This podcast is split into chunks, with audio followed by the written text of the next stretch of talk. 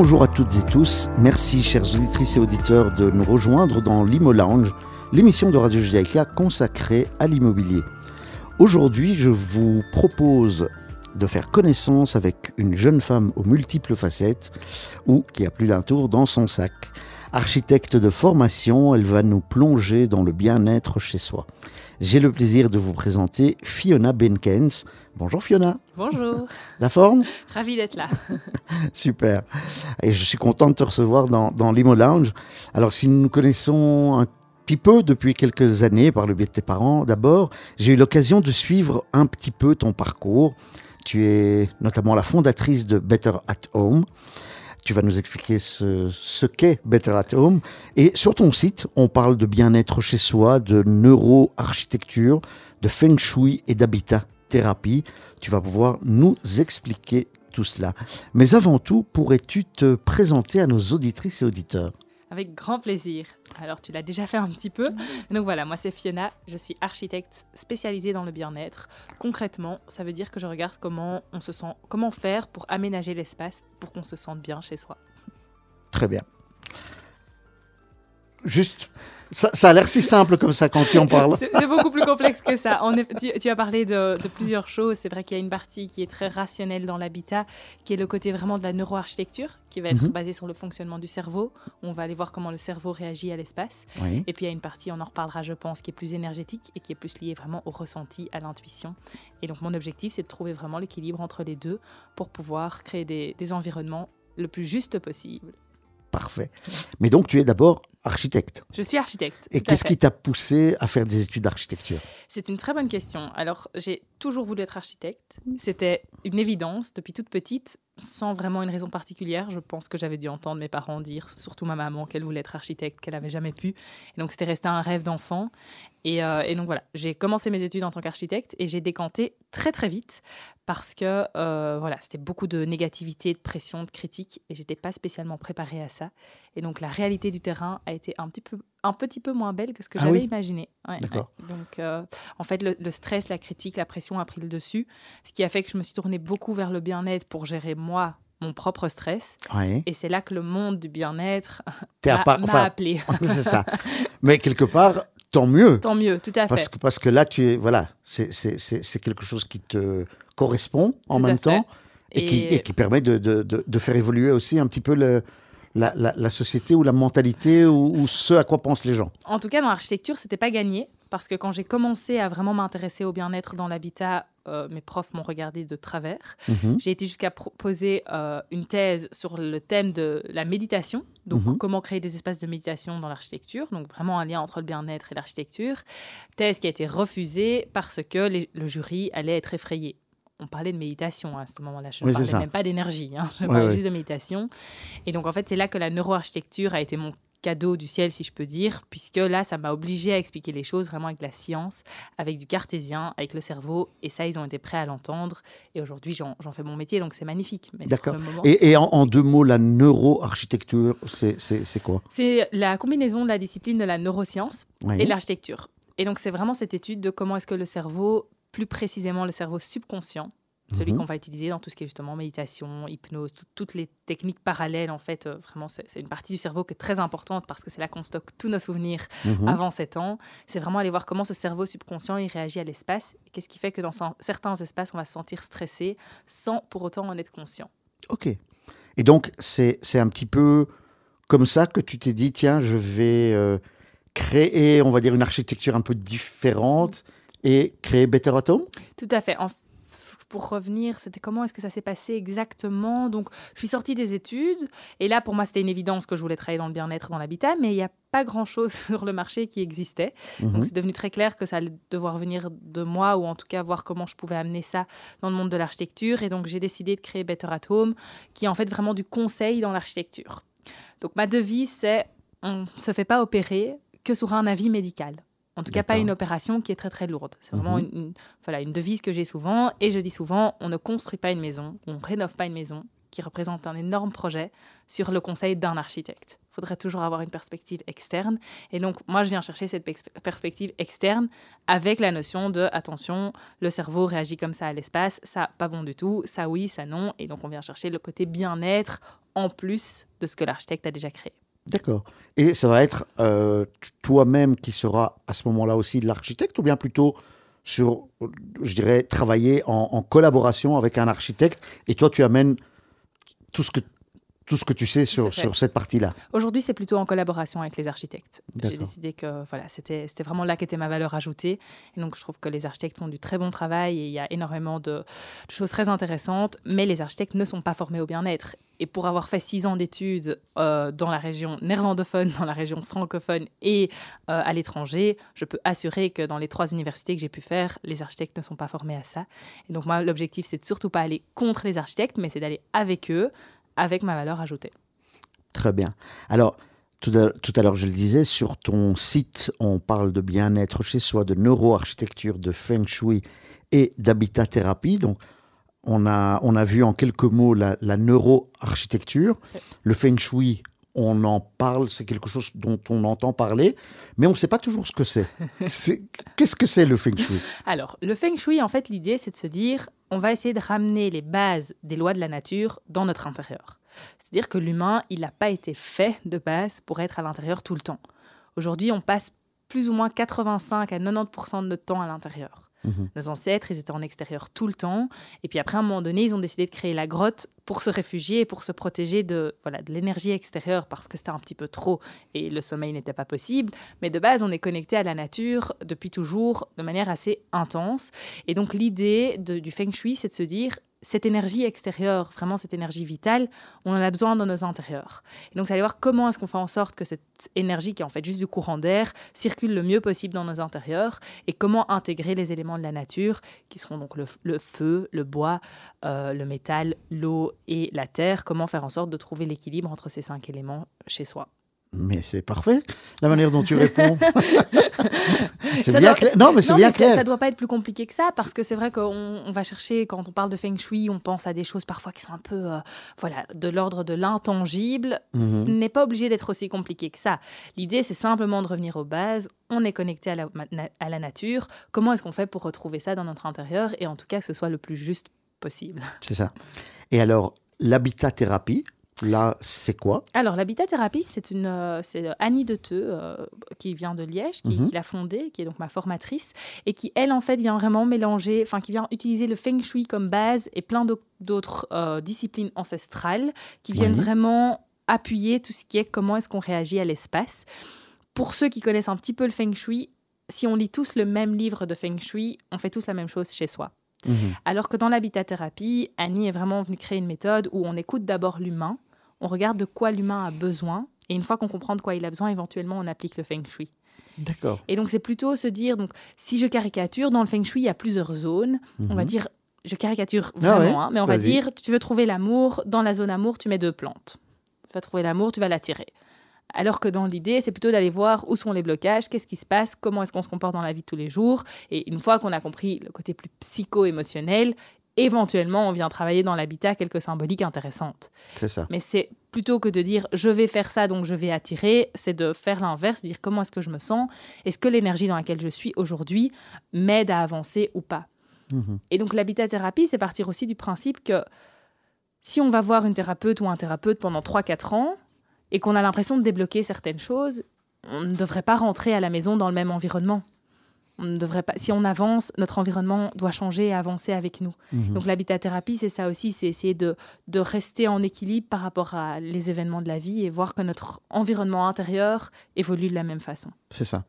Alors, concrètement, si je pense déménager dans une autre habitation, à quoi est-ce que je dois penser? Ouf, sacrée question. Euh, dans un premier temps, c'est peut-être pas penser, c'est d'abord ressentir. C'est toujours le conseil que je donne, c'est plutôt que se dire vraiment je vais faire une liste de critères de ce que je veux, c'est peut-être se dire comment est-ce que je veux me sentir chez moi? Est-ce que je veux être dans une énergie active? Est-ce que je veux pouvoir lâcher prise? Est-ce que qu'est-ce qui est important dans mon ressenti? Déjà pouvoir mettre et poser des mots là-dessus, c'est important. Mhm. Ensuite, il va falloir faire évidemment une liste de besoins, de critères et il y a plein de choses auxquelles il faut faire attention. La position des lits, pour moi, c'est le plus important. Voilà, ça c'est quelque chose dont on entend souvent parler. oui. L'orientation du lit par, et puis la- ouais. par rapport à la porte, etc. aussi. Il y a vraiment des chambres qui malheureusement ne permettent pas le sommeil réparateur. Mhm. C'est un fait. Il y a des chambres qui ont été. C'est pour ça que moi j'essaie de travailler en construction et en rénovation pour éviter ce genre de cas. Mais quand on cherche un nouveau bien et qu'on ne compte pas spécialement rénover, on pourrait tomber sur un bien où malheureusement le sommeil réparateur est vraiment impossible. Et donc la première chose à faire, c'est vérifier les, éléments clés. Donc on parle de l'orientation du lit, on parle de la position du lit, mais on parle aussi de tout ce qui est ondes électromagnétiques. Vérifier où sont les canalisations, où a été construite la salle de bain par rapport à la chambre. Il y a beaucoup de choses à vérifier. Et une fois que ça c'est vérifié, si on peut avoir le sommeil réparateur dans la chambre, on on coche déjà une grande, grande case. Maintenant, certaines personnes, j'en connais, Ouais. seraient tentées de dire que ce type de considération est un petit peu utopique ou trop poétique. Qu'est-ce que tu as envie de répondre à ces personnes? Vas-y, lâche-toi, c'est le j'adore. moment. Moi, j'adore. Moi, je pense que je pense que chacun est libre de ses croyances. Moi, ce que je j'invite toujours à voir, c'est est-ce qu'on se sent bien, est-ce qu'on se sent fatigué, et si on se sent fatigué et qu'on voit qu'il y a quelque chose qu'on peut faire dans notre chambre pour essayer d'y remédier, tentons et voyons ce qui se passe. Et donc, c'est vrai que quand je travaille avec le sommeil des enfants et qu'on a un enfant qui est orienté euh, en sud-ouest, qui est la pire orientation, et qui fait des cauchemars depuis toujours, et du jour au lendemain, on le change d'orientation et il fait ses nuits pour la première fois. C'est QFD. voilà, moi, j'ai- moi, j'ai pas, pas besoin de prouver quoi que ce soit. Maintenant, pour quand même aller un petit peu plus en profondeur euh, sur ta réflexion, qui, qui, qui est celle que je rencontre quand même au assez quotidien, souvent. euh, ce qui est intéressant à la neuroarchitecture, justement, c'est qu'on a tous des cerveaux qui fonctionnent différemment parce qu'on a tous notre enfance et notre parcours de vie qui façonne la manière dont on réagit aux événements et aux espaces, mais on a tous un subconscient qui est fait d'exactement la même façon. Un cerveau reptilien, il a, des, il a des mécanismes de survie et c'est les mêmes pour tout le monde. Et donc ça, suffit de me montrer un schéma du cerveau et, et je peux vous montrer par A plus B que, que ce que je raconte n'est pas poétique. il y a des choses qui le sont. hein. Quand on commence à parler d'énergie et de couleur, on pourrait rentrer là-dedans tout à fait. Tout à fait. Mais il y a une base des bases qui, quand on emménage, voilà, tout ce qui est donc, pour revenir à la question de à quoi faire attention quand on emménage, il y a la chambre, mais il y a tout ce qui est pollution électromagnétique aussi. Bien sûr. Où sont les sources Euh, Comment est-ce qu'on on gère ça? Est-ce qu'on a des canalisations sur les endroits où on devrait mettre la tête de lit Des choses comme ça, on peut faire attention très rapidement. La position de- du canapé, des, des choses comme ça qui peuvent Mhm. paraître des futilités, mais qui ne le sont pas du tout. D'accord. Bah écoute, on va juste faire une petite pause musicale et puis on va continuer. C'est très intéressant ce que tu es en train de nous raconter. Euh, alors, je t'ai demandé ce que tu aimais bien comme chanson. Notamment, il y en avait une, c'est This Is Me du film The Greatest Showman. Et on se retrouve dans, dans quelques minutes euh, pour la suite de votre émission Imo Lounge avec Fiona Benkens.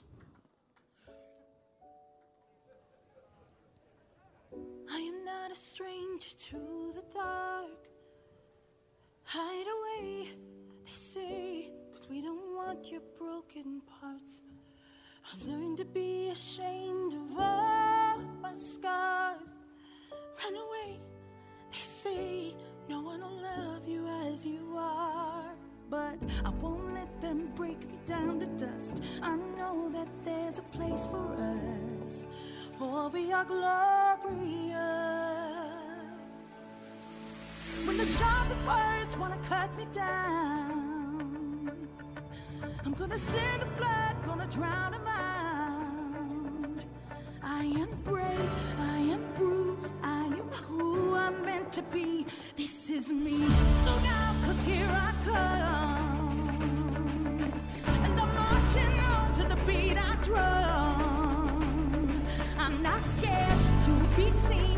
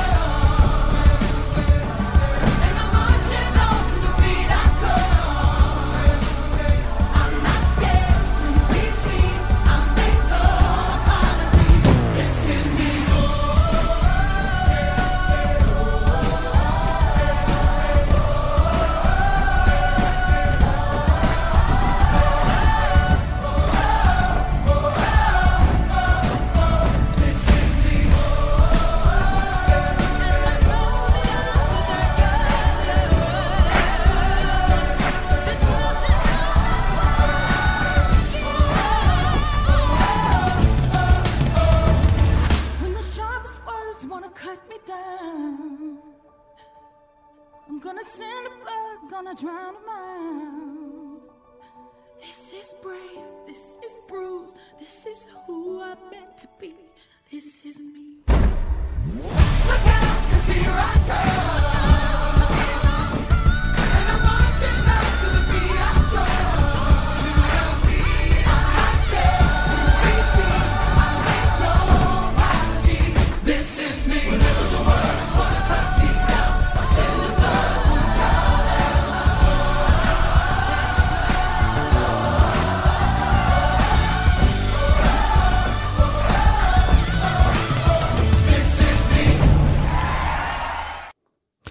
De retour dans l'Imo Lounge avec notre invité du jour, Fiona Benkens. Galibaron, toujours au micro. Alors, Fiona, euh, après cette euh, petite euh, musique qui nous a bien détendu, dis-moi un petit peu.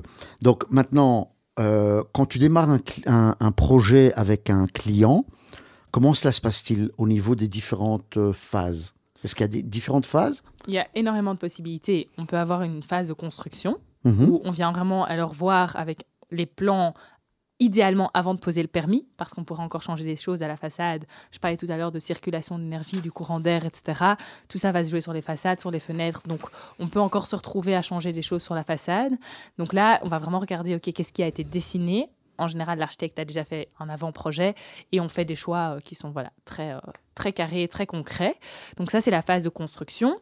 Ensuite, on a la phase de rénovation, parce que certaines personnes rénovent et c'est exactement la même chose. C'est Mhm. en parallèle ou avec l'architecte, est-ce qu'on doit changer encore des murs, comment est-ce qu'on gère les cloisons, le sens des portes, toutes ces choses-là. Il suffit qu'on ait, comme je disais là tout à l'heure, la tête de lit, les canalisations d'eau, la salle de bain, on vérifie tout et- Mhm. et, on redessine si nécessaire. D'accord. Ça ne m'est jamais arrivé de ne pas redessiner quelque chose pour information. Mais Il j'imagine. y a toujours une erreur. Enfin, en fait, il y a toujours beaucoup d'erreurs. Mais oui, mais puisque les, les- les- les architectes classiques, on va dire, ne sont pas formés à pas cela. formés à Donc ça. ils ne pensent pas Non. nécessairement à cela. Tout à Ils vont penser au concept global, Oui. Mais pas à cet espace-là. Tout à fait. Et puis l'architecture aujourd'hui aussi est, est quelque chose de très mécanique. C'est-à-dire qu'on a des, des- des dessins de fauteuils, on a des dessins de cuisine, et pour chaque projet, c'est les mêmes parce que ça doit aller vite. Mhm. Et donc on réfléchit plus en fonction du client, vraiment dans les détails. Et l'architecte a tellement de choses à penser que la position d'un fauteuil n'est pas sa priorité, et c'est normal. Et donc, du coup, on trouve quand même pas mal d'erreurs à ce niveau-là. Et puis, euh, et puis après, on a aussi des personnes de temps en temps qui m'appellent euh, parce qu'elles se sentent pas très bien chez elles. Et en fait, là, souvent, on se trouve sur un décalage de évolution personnelle et l'intérieur qui suit pas. Et donc, on- comme on évolue, ou en tout cas qu'on est dans une nouvelle énergie, on sent bien qu'on se sent plus très bien chez soi. Et donc là, il y a vraiment des choses très concrètes qui doivent bouger, que ce soit les positions ou l'organisation de l'espace, ou que ce soit simplement des couleurs ou des, ou des symboliques dans la décoration parfois qui, qu'il est Bien sûr. intéressant de, de changer. Et alors, comment tu fais? C'est peut-être une question idiote, mais comment tu vas faire quand tu rencontres un couple qui a des priorités, on va dire, différentes. Bon, je sais que c'est le même problème pour l'architecte ou l'architecte d'intérieur, mais Sauf que moi, c'est beaucoup plus mon rôle de rentrer euh, Voilà, dans la fait. discussion. Tout à fait. En fait, c'est là que ça devient super intéressant. Et d'ailleurs, si on emménage en couple, je n'accepte plus de prendre que l'un ou que l'autre. C'est vous venez à deux ou je ne prends pas le projet. Parce que, ou bien je continue après avec l'un, si, parce que parfois on en a un des deux qui veut aller plus loin et plus en profondeur dans tout ce qui est beaucoup plus énergétique. Et ça, je comprends. Mais de base, je dois vraiment avoir les deux devant moi pour faire du pour bon être sûr travail. de pas te, te- voilà, Parce qu'une maison, pas se tromper c'est par au- l'équilibre des deux. Ça. Et donc, quand on a une problématique parce que l'un veut du rose dans la chambre et l'autre veut du noir, le problème n'est pas une question de rose ou de noir. Le problème est pourquoi est-ce qu'il y en a il y a une, un des deux qui est dans une énergie très féminine et l'autre qui est dans une énergie de lourdeur. Et donc là, au lieu de parler de couleur, je vais leur parler de ce que je capte au niveau vraiment plus émotionnel et on va essayer de trouver le juste milieu. Et donc au final, je peux me retrouver presque à faire de la thérapie de couple autour d'une couleur, on est bien d'accord. Ça m'est déjà arrivé. Alors, donc, quelque part, il y a, il y a une. Est-ce qu'on peut dire qu'il y a une prise de conscience qu'en ayant certains comportements, euh, ou en tout cas en aménageant son bien euh, autrement, on arrive à une meilleure harmonie?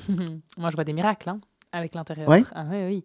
Alors évidemment, euh, voilà, c'est des choses qui se passent en, en interne, mais si on comprend vraiment notre besoin et qu'on arrive à aller, aller le chercher dans notre intérieur, et souvent c'est plus, on va avoir par exemple des histoires qui sont très lourdes au niveau familial, et on va se rendre compte que dans notre intérieur, on a des meubles de nos ancêtres partout.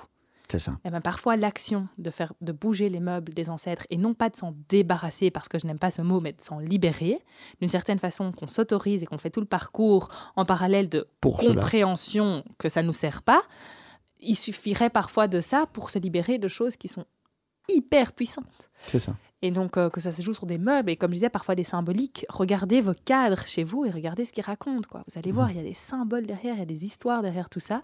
Et donc oui oui on peut arriver à c'est même pas une question d'harmonie on peut vraiment arriver à des parcours de guérison personnelle euh, au travers de notre habitat. Ça peut être très très très Ça, ça, paraît fou, je viens de fou, croire. hein, ça paraît fou. Mais- mais, mais c'est- honnêtement moi je vois des choses où tous les jours je suis encore vraiment euh, bouche bée c'est chaque client est différent chaque histoire est différente et chaque intérieur raconte une autre histoire c'est très sûr. interpellant Bon, il m'arrive lors de, de mes visites ou, ou- ou de mes estimations immobilières de me retrouver dans un bien où je ressens une bonne énergie. Mm. Par contre, d'autres moments, un, un appartement ou une maison, où j'ai l'impression qu'il y a une moins bonne énergie. C'est quelque chose qui peut être euh, ressenti même euh, quand on fait euh, une visite? C'est très rigolo parce qu'au début, quand j'ai commencé ce métier, tous mes amis, à chaque fois que je rentrais quelque part, se tournaient vers moi. Alors, tu sens quoi, Fiona C'est pas tout à fait Non, comme mais ça c'est vrai qu'on le, on le, on le- on sent, on est certain. Voilà, je, je- Voilà, alors c'est beaucoup moins tangible de vraiment mettre des mots dessus. fait. Parfois, il peut s'agir simplement de l'histoire des anciens locataires ou propriétaires, qui est Mhm. resté quand même baigné un petit peu dans l'énergie, et donc on va encore ressentir ça. Et donc, il suffit qu'il y avait une, s'il y avait une ambiance très pesante, on pourrait encore la ressentir. Et inversement, beaucoup de joie dans un foyer, on pourra encore le ressentir. Euh, maintenant, ça peut aussi se jouer sur les couleurs, ça peut se jouer sur l'ambiance. Un bien qui est par exemple tout blanc, où on a déjà enlevé toute la décoration et qui n'a pas de vie, on pourrait sentir une énergie très maussâtre à cause de ça aussi. C'est ça. Et donc, ça peut se jouer sur vraiment quelque chose de très subtil, qui est vraiment de l'ordre de, de l'énergie des anciens propriétaires ou locataires, ou ça peut se jouer simplement sur ce qui reste au mur. Il suffit de parfois, on a des biens comme ça qui se louent pas.